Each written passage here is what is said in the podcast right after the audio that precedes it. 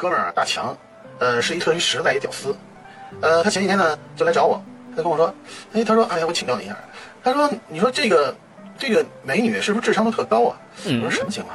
他说是，哎，呃，我我前几天啊追我们公司一个漂亮妹子，呃，我还没怎么着呢，他就知道我们家庭情况了。哎，我说那你没跟他说过吧？没有啊。我说到底啥情况？他说这么回事，他说我我呢其实挺喜欢他的，我就想呢 试一下追求他。呃，上礼拜那个周六的时候呢，我呢呃就提前呃预定了两张那个演唱会的票，然后周五晚上呢我就给他发了一微信，我说哎小美，嗯，明天咱们一起去看演唱会吧，好吗？